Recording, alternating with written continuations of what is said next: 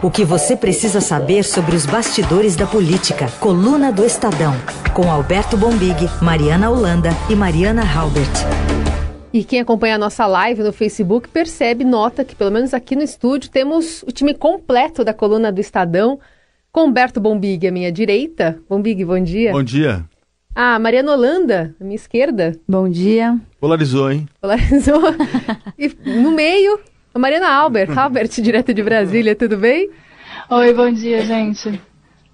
Bom, vamos começar falando então sobre a grande notícia que foi acometido aqui o Brasil nos últimos dias, que foi essa greve da, dos policiais, é, especialmente no Ceará, e que culminou com um, um senador baleado, um senador licenciado, Cid Gomes, que foi internado, agora já está bem, mas ainda hospitalizado, de qualquer forma, serviu de munição para se tratar de alguns assuntos que estavam aí é, não sendo tratados tão, tão vivamente, como, por exemplo, a, o excludente de licitude dentro de uma garantia da lei da ordem, que é a GLO.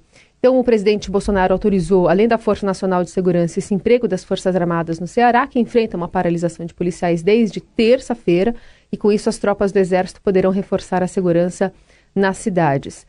Uh, o aumento para servidores do setor de segurança foi enviado à casa num projeto pelo próprio governador, não passou, e a gente traz agora.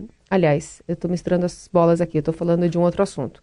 Mas o que a gente vai ouvir agora é uma live do presidente Bolsonaro, ontem, comentando sobre esse assunto. Eu deixo bem claro uma coisa: a gente precisa do parlamento para que seja aprovado o excludente de licitude. A minha consciência fica pesada nesse momento, porque tem muitos jovens de 20 anos de idade, 21, que vão estar na missão.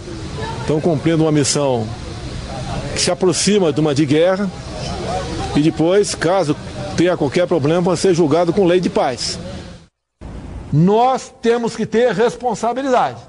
E o pessoal que está fazendo, cometendo delitos, crimes nessas regiões, onde por um motivo qualquer, motivo justo, está indo as Forças Armadas para lá, tem que entender que o pessoal, o pessoal velho está chegando, o bicho vai pegar. Se estamos em guerra urbana, nós temos que mandar a gente para lá para resolver esse problema. E acabou a guerra, não pode, pois, ser julgarmos por leis da paz. Bom, a questão é que é, o governo até que foi rápido a partir do, do pedido do, do governador do, do, do Ceará, Camilo Santana, para enviar esses policiais na iminência de começar o carnaval por ali, né, Mari? E como é que a gente analisa essa questão envolvendo de novo o excludente de licitude, que é uma pauta antiga do, do presidente? É, então, esse projeto tem alguns meses que foi para. desculpa, que foi para o Congresso. Está lá parado, não foi distribuído ainda, não foi para nenhuma comissão é, faz parte daquelas pautas que estão paradas e que o governo enviou ano passado. É, mesmo a, a, questão do porte de armas, que também é uma pauta importante para o governo, mas foi um pouco deixada de lado. O excludente, então, que é mais polêmico ainda, ficou parado lá. Acabei de dar uma olhada, inclusive aqui no site da Câmara. Não foi distribuído para nenhuma comissão, enfim. É, com essa fala do presidente, o líder do governo no Congresso, Major Vitor Hugo, aproveitou para fazer um vídeo, aí voltaram a falar sobre isso mas eu encaro com muita dificuldade isso aí ter é, andamento na casa. É um projeto polêmico num ano que normalmente não, não tem tanta polêmica. É, é o oportunismo político do presidente, mais uma vez, né? Pega uma questão gravíssima, manchete do Estadão hoje aqui, com a, que os PMs estão pressionando reajuste em 12 estados, então pode ser que essa questão da, da de você mandar GLO para os estados e, e, e, ajuda do, do exército e tudo mais se repita em outros lugares, né? É quase uma condicionante, né? Olha, estou mandando, mas estou preocupado aqui porque o que vai ser feito lá pode acabar com a vida desses jovens. Então o Congresso tem que passar com, com, a, com o excludente de licitude. O excludente de licitude já foi debatido no pacote de crime do ministro Moro, foi rejeitado pelo Congresso. Foi uma derrota do Congresso. Então, quer dizer, é, é, o presidente se aproveita de uma, de uma situação extremamente grave que está acontecendo no Ceará em outros estados, mas no Ceará é, tivemos senador baleado para pressionar o Congresso. É, e depois o general Heleno, nós vamos falar disso lá adiante, vem dizer que quem é chantageado é o governo, né? Então, é, esse, esse jogo de, de, empurra entre os poderes, ele, ele não está muito interessante, ele pode não terminar bem, né?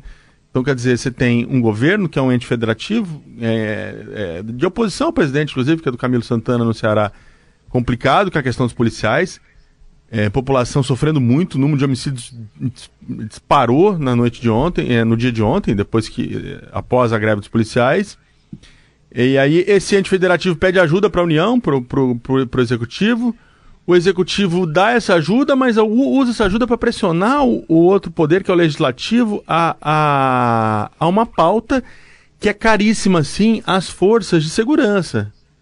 E na verdade, também, quando o Bolsonaro está dizendo isso, ele está é, é, externando uma retificação dos policiais. Então, eu tenho dificuldade de saber assim, ele está mandando. Tá mandando ajuda, mas ao mesmo tempo está vocalizando uma, uma, uma agenda dos policiais que estão em greve.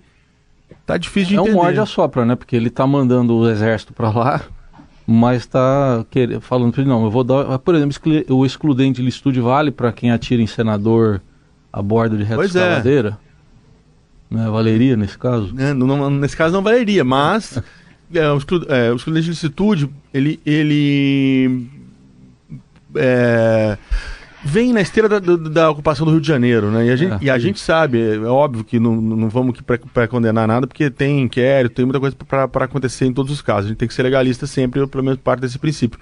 Mas há situações no Rio de Janeiro extremamente complexas que a gente olhou é, nesse período todo, de, de, criança baleada, civil baleado, e, e, até hoje não sabe de onde direito se o tiro veio do, da arma do, do bandido, da arma do, do... mesmo militar também, né? Militar, teve, então. Teve também. Teve mili também. É, Ô, ô, Robert, e ainda essa questão envolvendo a pressão é, orçamentária, já que o, o, governo, o Ministério da Economia, quer a sanidade do, do, do orçamento, né, quer as contas saudáveis de todos os estados, é, evitando mais endividamentos. Então, quando, por exemplo, o governador de Minas, Romeu Zema, dá esse aumento de 41% para policiais, para alguns servidores, acaba pressionando os outros estados a, a tomarem essa mesma atitude, apesar de o próprio partido do governador, Novo, é, dizer que isso não é o certo, né, que esse projeto deve ser é, não sancionado por ele. Mas como é que essa pressão afeta, então, os outros estados, especialmente do Nordeste? Pois é, uma questão é que os governadores e os. É, cada estado vai ter que decidir, né? Porque, por exemplo, em Minas, é, há uma pressão também pelo aumento de salário de professores.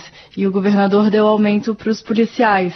Então, existem outras categorias também que estão reivindicando esse aumento e é uma conta realmente que os governadores vão ter que é, fazer. E, a, e, até onde a gente sabe, eles não têm ainda né, muito espaço fiscal para realmente dar esse aumento.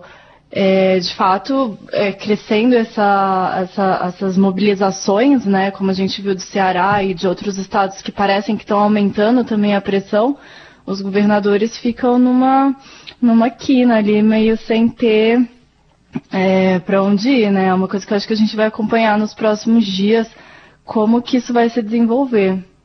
É um desafio para o Partido Novo, muito grande, por causa da questão do Zema. O Novo tem um discurso muito forte de enxugamento do, do tamanho do Estado, de responsabilidade fiscal, e a situação, é. de, e a situação de Minas Gerais é, fugiu totalmente do controle, porque o governador deu aumento aos policiais, muito provavelmente pressionado por uma greve como que está acontecendo no Ceará. As outras tá categorias tá eram na esteira, o legislativo daí, ah, não, esse apão é para todo mundo, né? O legislativo meio mineiro parece que quase jogou na confusão, né? Porque agora deixa o governador numa situação complexa, porque se ele é, auto, é, é sancionar e não derruba esse aumento linear para todo funcionalismo mineiro, ele. Bom, Minas não paga, né? Não estou falando um aumento para quem não paga, né? Está parcelando o salário, 13 então, terceiro. Ela está parcelando, né? É. Situação complex, com, muito complicada que, que o, o, o Zé herdou, herdou do, do Pimentel. Fernando Pimentel, o antecessor dele. Então, é, pode ter um efeito cascata, sim. É, agora, é, falando um pouquinho dessa. Mais da superestrutura desse caso, né? entrou muito debate assim, ah, o discurso pró, pró, é, pró policiais, pró forças de segurança do governo Bolsonaro, de alguma forma motiva essas, essas manifestações? Né? Eu, eu imagino que sim. É óbvio que não, não tem seria responsabilidade de a gente atribuir ao Bolsonaro a greve dos policiais, as pressões dos policiais. É, né? Ontem ele foi bastante enfático na live falando isso. É, agora, é óbvio também que, que eles se sentem fortalecidos. Estava ontem conversando com, com, um político muito experiente que falou assim: olha, é, nós que somos mais velhos ali, lembrar dos primeiros anos do governo Lula, o MST, por exemplo, se sentiu muito empoderado. Você tem uma sensação de empoderamento dessa, dessas categorias, né? Então, quando, quando o PT chegou ao poder em 2003, com a vitória do Lula, o MST se sentiu muito empoderado, né? E, é, é um partido alinhado ao MST, né? E eu acho que o, a, ocorre um pouco isso agora. É, essas forças de segurança, os policiais, por exemplo, se sentem mais empoderados. Né? Então vai ser um movimento difícil de desarmar. Não é uma questão nova, Minas já passou por isso lá atrás, teve é, próprio Ceará e outros estados com essas greves de, de, de policiais, que, como bem lembrou o ministro Alexandre de Moraes, ontem são inconstitucionais. O STF, Alexandre de Moraes e Lewandowski, acho que foram claros nisso. Mas, mas é, uma decisão desse, recente agora de 2017. Exatamente, mas a categoria está empoderada. Eu não acho que isso vai ser facilmente resolvido e deve ser uma tensão que vai perpassar aí os próximos, não digo nem esse ano, mas daqui até o final do governo. Só para confirmar isso, desculpa, desculpa isso que você está falando, eu fui ver as reivindicações, o problema não é quanto, é quando, porque é 3.200, ele, o governo ofereceu 4.500 e a questão é que ele ofereceu 4.500 parcelado, parcelado né? até 2022, de, gradativamente. Eles querem 4.500 agora. Então é um empoderamento mesmo, querem é. já os 4.500. E empoderamento de quem tem, tem, tem, tem na mão, né, numa, numa hipérbole assim, a vida da, da, dos cidadãos, né? Porque, é. uma, eles estão armados, e dois, eles é, tem eles nas ruas fazendo o trabalho deles, todo mundo fica vulnerável, né? É, e Bombig, é, desculpa, eu acho que é bom lembrar também que uh, os governadores do Nordeste muitos são de partidos de esquerda, né? Então você polariza ainda mais essa questão num embate político real dos militares, dos policiais, aliás, ligados ao governo Bolsonaro, né? Muitos a gente viu nas redes sociais muitos se dizendo bolsonaristas e tal. E com Exato. esse enfrentamento dos governadores de partidos de oposição, né? Isso tem subtexto. É, Para falar especificamente do caso do Ceará, é, eu acho importante a gente contextualizar que, é, lembrando que o governador é do PT, eles chegaram a fazer esse acordo, o acordo foi fechado, a, a, os grupos de representantes das categorias, eles fizeram lives, comemoraram e tudo mais, e depois quando eles foram levar isso para a base, a base supostamente não aceitou uma parcela pequena dos policiais. E foi aí que começaram os motins. E uma coisa que também é importante a gente ressaltar nessa, é, nessa questão da polarização e de como que esse, essa agenda que é tão complicada e tão perigosa para o cidadão está sendo utilizada também politicamente, em ano eleitoral, né? É, lá no Ceará um, tem dois ou três é, deputados que estão capitalizando esses, é, esse, motim, essa disputa, que é a Major Fabiana, que, foi deputada, que é deputada federal do Rio de Janeiro do PSL, uhum. do presidente Bolsonaro, é, aliada a, ao clã, e ela foi secretária de segurança do Witzel. E ela está lá junto com o capitão Wagner, que é, em 2011, nos protestos do Ceará, ele também estava com os policiais, e ele é um candidato para prefeitura no final do ano, entendeu? E ele está com os policiais, enfim. Essa é justamente esse caldeirão político em ano eleitoral misturado com essas greves que, que a gente tem que ficar de olho também. E o nosso próximo assunto é um outro embate aí para o governo. É um tiroteio também, né? Mas é num outro sentido, que envolve o general Augusto Heleno, que chegou a falar em vazamento, mas não vazou porque já estavam transmitindo lá no Facebook do presidente Bolsonaro, que é uma cerimônia de hasteamento da bandeira, na qual ele reclamou com um palavrão começado em F da chantagem do que ele chamou de chantagem do Congresso em relação ao orçamento impositivo. A gente vai ouvir esse trechinho.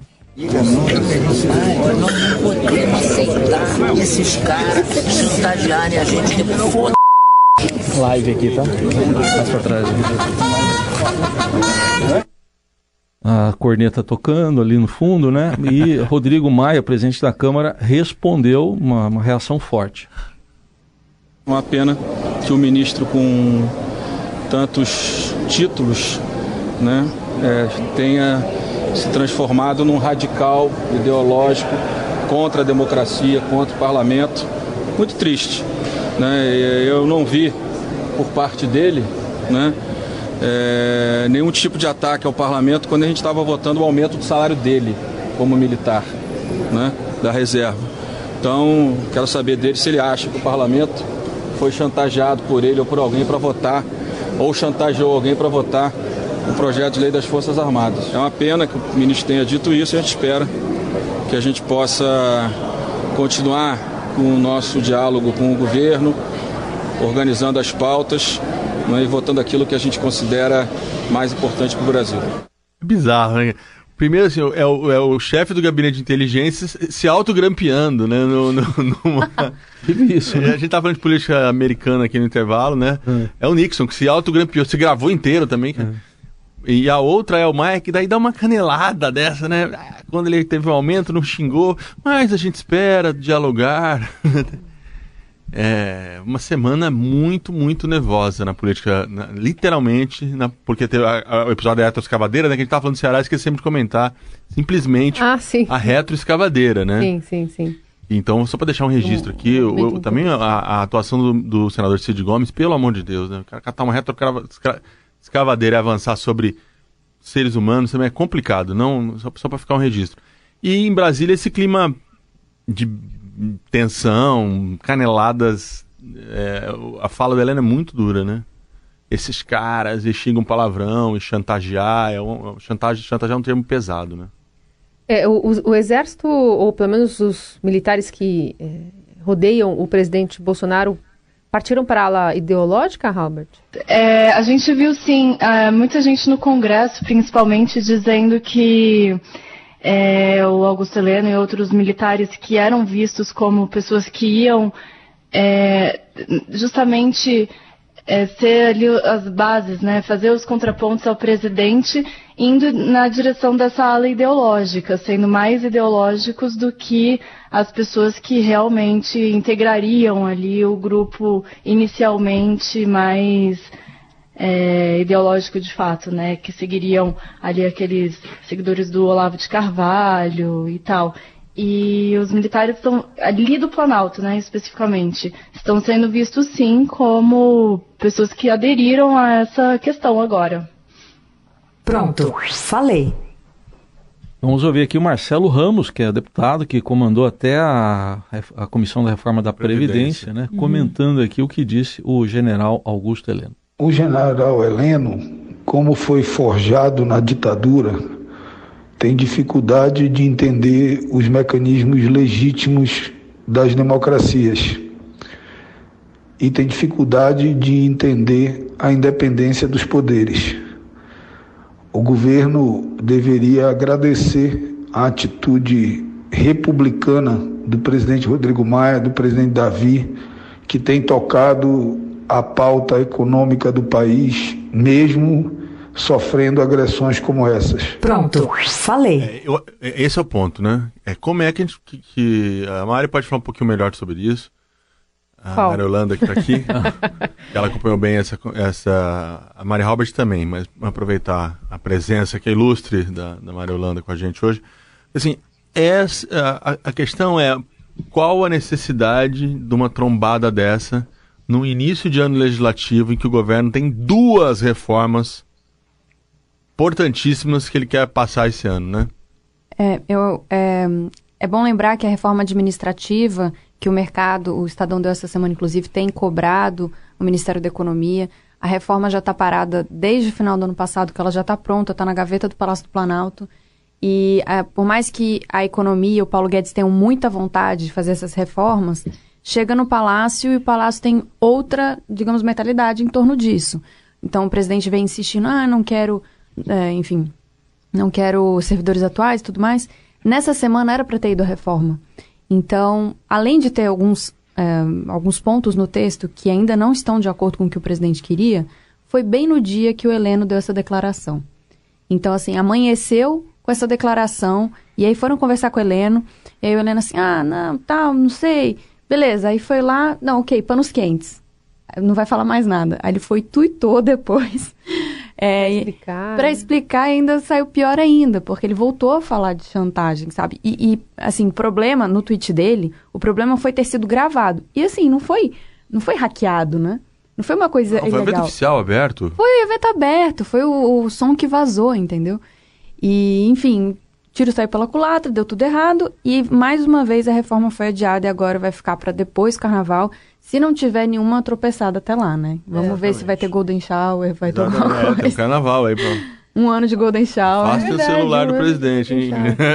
Querem passar a reforma? Afastem o celular. Porque na, Vai estar aqui no Guarujá, inclusive com o te- Ramos. O Ramos também vai estar com Vai ele. estar aqui, né? na Vai terça tá. de carnaval, que é esse episódio do ano passado. Agora, ainda assim, tem essa questão do orçamento positivo que também gerou atritos, né, entre o Congresso, o próprio Ramos que articulou isso. Pelo jeito, vai ficar para depois do Carnaval também a E decisão. o Guedes falou ontem, né, do orçamento positivo, tentando, ah, não, dá, tem dinheiro É. pra todo mundo, né? É um.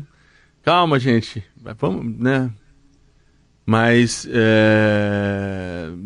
é engraçado porque é- é- um pouco é isso que a Mari apontou, a Maria Holanda, que eu, acho, que eu acho interessante. Mesmo na hora de uma eventual desculpa ou de um eventual freio de arrumação, é sempre. O próprio Guedes, ontem foi falar da, das desempregadas domésticas, né? Começa pedindo desculpa, mas depois diz, ah, mas ela fala não tem nada demais, né? O Heleno não é o conteúdo, é, mas eu tava num evento, é, é, foi uma conversa Tá privada. Então essa é uma questão, é- essa dificuldade de comunicação que eu acho que está muito evidente nesse início de ano entre Congresso, Executivo e Planalto. Planalto, né, é, não é o Executivo como um todo, não é mais o Planalto, é o coração do governo.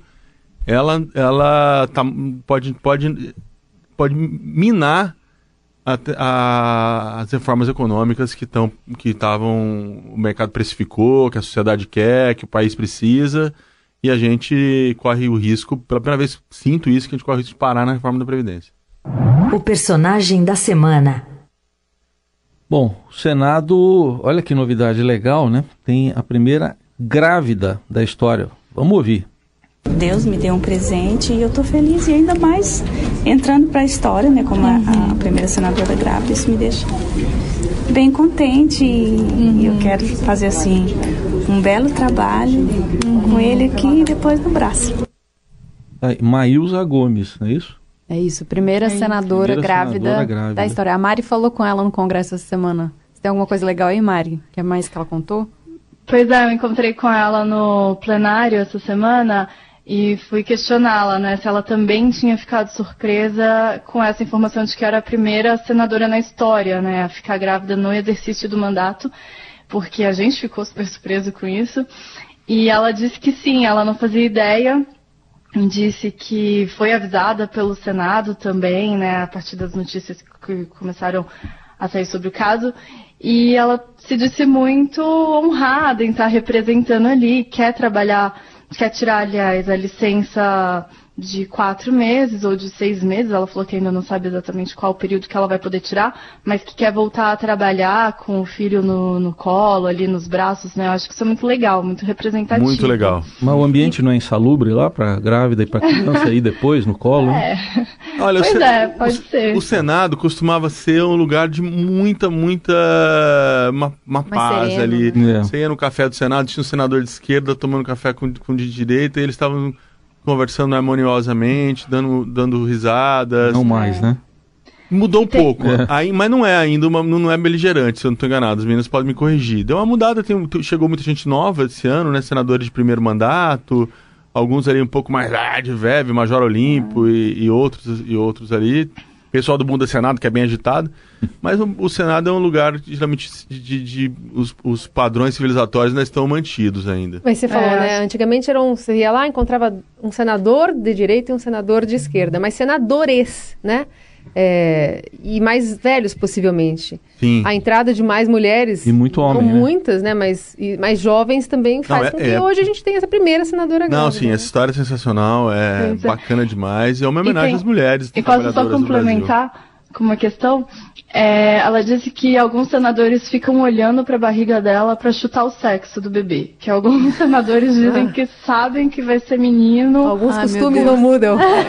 Vou fazer por bolão, causa né? do formato da barriga e tal. Sensacional. É, tá tendo um bolão lá. Mas muito bacana o- esse episódio, é uma homenagem às mulheres trabalhadoras do Brasil, né? Numa semana em que a gente começou falando sobre o, o presidente Bolsonaro insultando uma jornalista. Uma mulher trabalhadora. Uma mulher trabalhadora. A repórter da Folha, Patrícia Campos Melo, enfim, reiterou depois a fala que ele, que ele disse. Terminamos a semana com esse, esse, esse saldo de que o presidente continua bastante agressivo em relação à imprensa também, né? Ah, sim, esse, esse episódio foi um episódio triste da semana, porque É, não pode partir do presidente da República esse tipo de, de acusação, né, de ataque, né? Não pode partir do presidente. O presidente tem que dar um exemplo. Acho o editorial de ontem do Estadão soberbo. Sim. O editorial do jornal daqueles para guardar vários em que momento dos editorialistas sempre, né, 140 anos desse momento e, e mais até. Mas enfim, é, foi muito duramente repreendido, né, pelo, por congressistas, por, por, pelas mulheres de modo geral, pela categoria. E então a gente escolheu até como personagem. Foi bacana é, ter acontecido essa semana da gente falar com a senadora grávida para ficar aí como uma espécie de simbólica de homenagem às mulheres trabalhadoras do Brasil. Apostas da coluna. Bom, é, o acirramento com a imprensa deve continuar, mas o que mais a gente pode pensar para essa semana de carnaval em Brasília esvaziada? Ah, eu acho que os estados é complicado, né? Porque é, o carnaval com, com policiais insatisfeitos pode não ser uma mistura interessante. Tenho muito medo. Espero que eu esteja completamente enganado, que a gente volte aqui semana que vem fala que foi o carnaval mais tranquilo e seguro do Brasil. Mas é um mais. A gente já teve um caso aqui em São Paulo, né? De um policial que atirou. É, enfim, parece um, um, Agora no fim de semana passado. É, né? parece um incidente isolado, mas enfim, acho, acho que não é um, um caldo interessante, não. É, é, se as pessoas não desarmarem os ânimos para esse carnaval.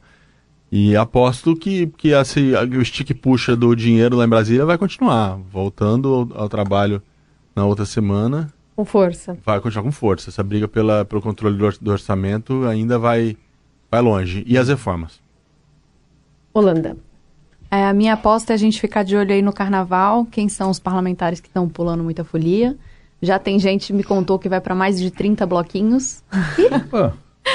tem campanha no final do ano, né? Então, assim, não vai ser só purpurina, É carnaval, verdade, né? vai Pedir ser voto isso e carnaval, panfletagem, e pedir voto. Os corajosos, né? Porque político anda na rua hoje em dia tem uns que não vão, não. Muita Mas gente com a pode fantasiado. prefeito, né?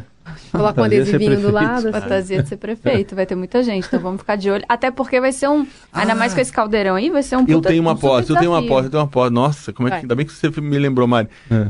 O desfile da Mangueira vai causar. Ah, é verdade. Vai causar, vai polarizar. É, o, o Ricardo Galhardo, do Repórter Estadão, já estava com algumas informações que vão ter na linha de frente ali personalidades ligadas ao mundo político. Lembra o enredo para o nosso ouvinte? Da Mangueira? É, é- é- é desigualdade, não é? Não, é religião. É, é, é, alguma coisa. Deixa, vamos buscar aqui. Ano passado foi da Marielle, é bom lembrar. E o presidente, se eu não me engano, ano passado falou alguma coisa sobre isso, não é? Que deu uma super polêmica. Eu aposto que esse, que esse desfile vai polarizar e, e vai, mais uma vez, mo- mobilizar o país, né? Tá tudo- História para ninar. Então, enquanto isso, vamos ouvir a aposta da Halbert aí, pra gente completar? Vamos. Vamos lá. Eu que estou aqui em Brasília, né?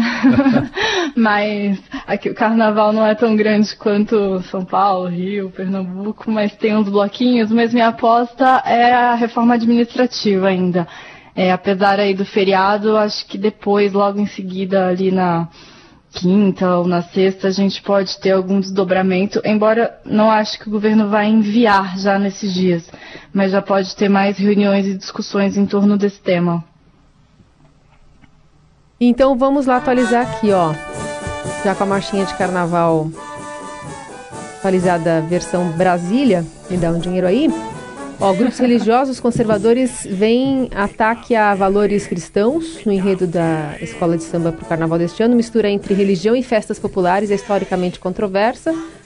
Quando o assunto é carnaval, quase só se fala no enredo e a verdade vos fará livre da Estação Primeira de Mangueira, que levará uma versão nada convencional de Jesus Cristo à Avenida da Sapucaí. Então tem um Jesus Cristo negro, índio ou mulher, nascido numa favela e bem diferente do tradicional Jesus loiro de olhos azuis, conhecido de tantas imagens. Alguém, há- alguém tem alguma dúvida que isso vai polarizar o país? Sabe o que eu tô pensando agora? Em sentido figurado, o general Heleno também pegou uma retroescavadeira essa semana, né? Também, também. Foi a semana, assim, eu acho que o símbolo da semana. Na, na verdade, nem da semana, Raíssa, você tem razão. O símbolo da política brasileira atual é, a da- é a reta reta escavadeira, escavadeira. escavadeira, né? Aí só É muda uma política de, de veias. tá de cada lado Não é mais nem portão. de politicamente de, de- eram de veias saltadas, né? Não é mais. É mais que isso, é, é retroescavadeiras. Bem. Semana que vem a gente volta com mais uma coluna do Estadão. Lembrando que esse quadro fica disponível para você em podcast. E uma marchinha apropriadíssima, escolhida, porque ela não tem a ver só com Brasília, também serve para os policiais né, em embate com os governadores e o Estado, né? Todo mundo. Robert, obrigada, viu? Bom carnaval. Um abraço para vocês, bom carnaval. Bom Big e Mariana Holanda. Cuidado com a purpurina. Eu estarei de plantão, então, como diz o velho, o velho, a velha brincadeira, meu carnaval será no interior do estado. no interior do estado de São Paulo, do Muito prédio do bom, estado de São Paulo. bom, a Mari vai se jogar. Se ela, se ela não aparecer aqui semana que vem, já sabemos o que aconteceu. Bom carnaval, Mari. Valeu, gente.